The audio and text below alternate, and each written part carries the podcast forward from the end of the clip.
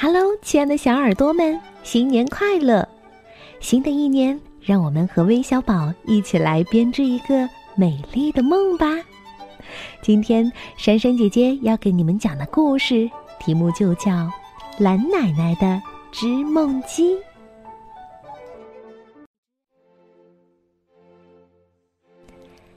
在山的那边，海的这边，天空的下面。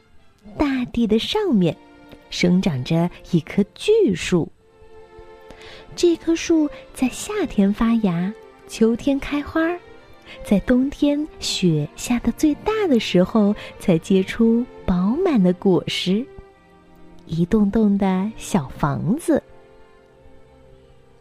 巨树上不多也不少，总共有一百栋房子。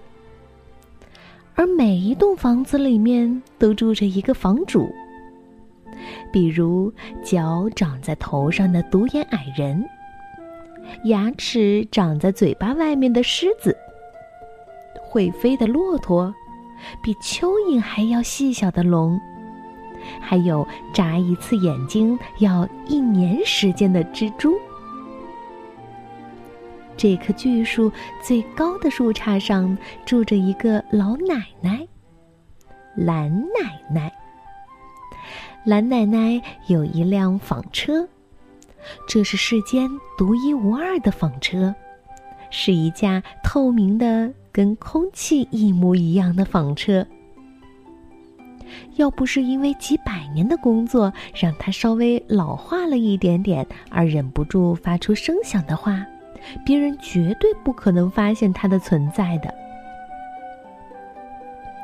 蓝奶奶的纺车虽然是看不见的，可她纺出的东西可是实实在在的。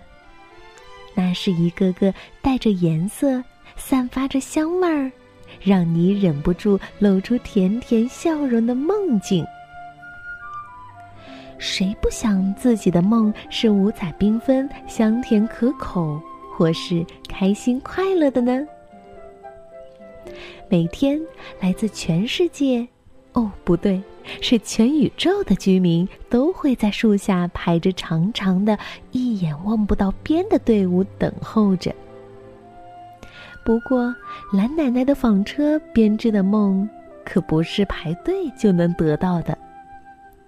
她每天都会亲自把这些梦送到幸运人的枕边。呼吸之间，这些梦就会悄悄的降临了。树下这些排队的人苦苦等待的，只是蓝奶奶有时一不留神从纺车上飘落下来的梦的碎片而已。因为不开心的人越来越多了，能得到哪怕一点点让人快乐的梦。就是付出再多辛苦也是值得呀。据说，能够编织出梦境的纺线，是用星星的笑声、白云的头发、风的祝福，还有正午裁剪下来的一片阳光制作而成的。蓝奶奶会乘坐着一片大大的银白色羽毛。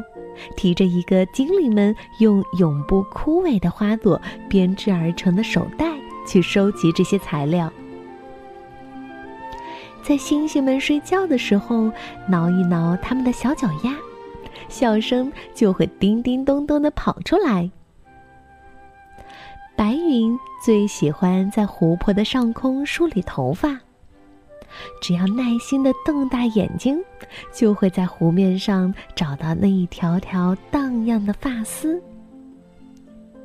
风的祝福需要在天地的交接处，风诞生的地方收集。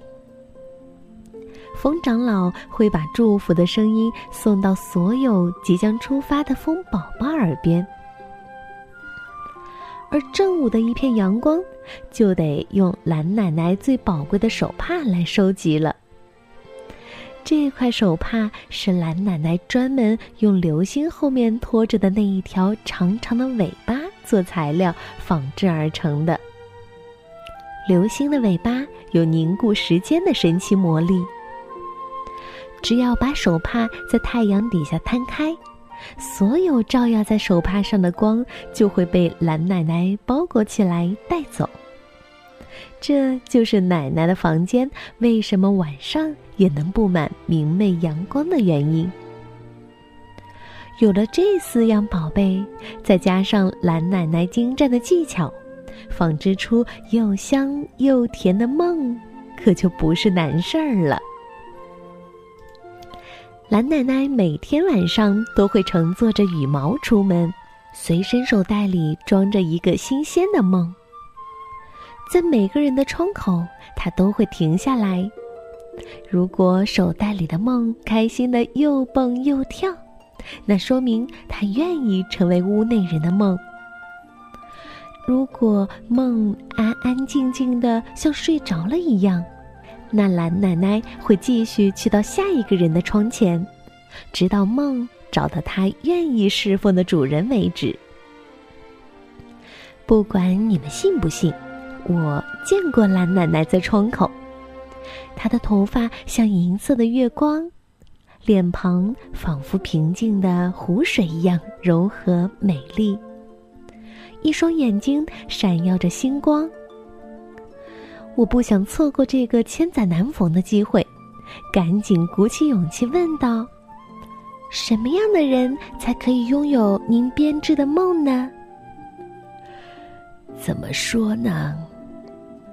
蓝奶奶的声音如同从遥远的大海深处发出来的一样，善良、温暖。蓝奶奶后面的话我一个字也没听到，因为我不合时宜的醒来。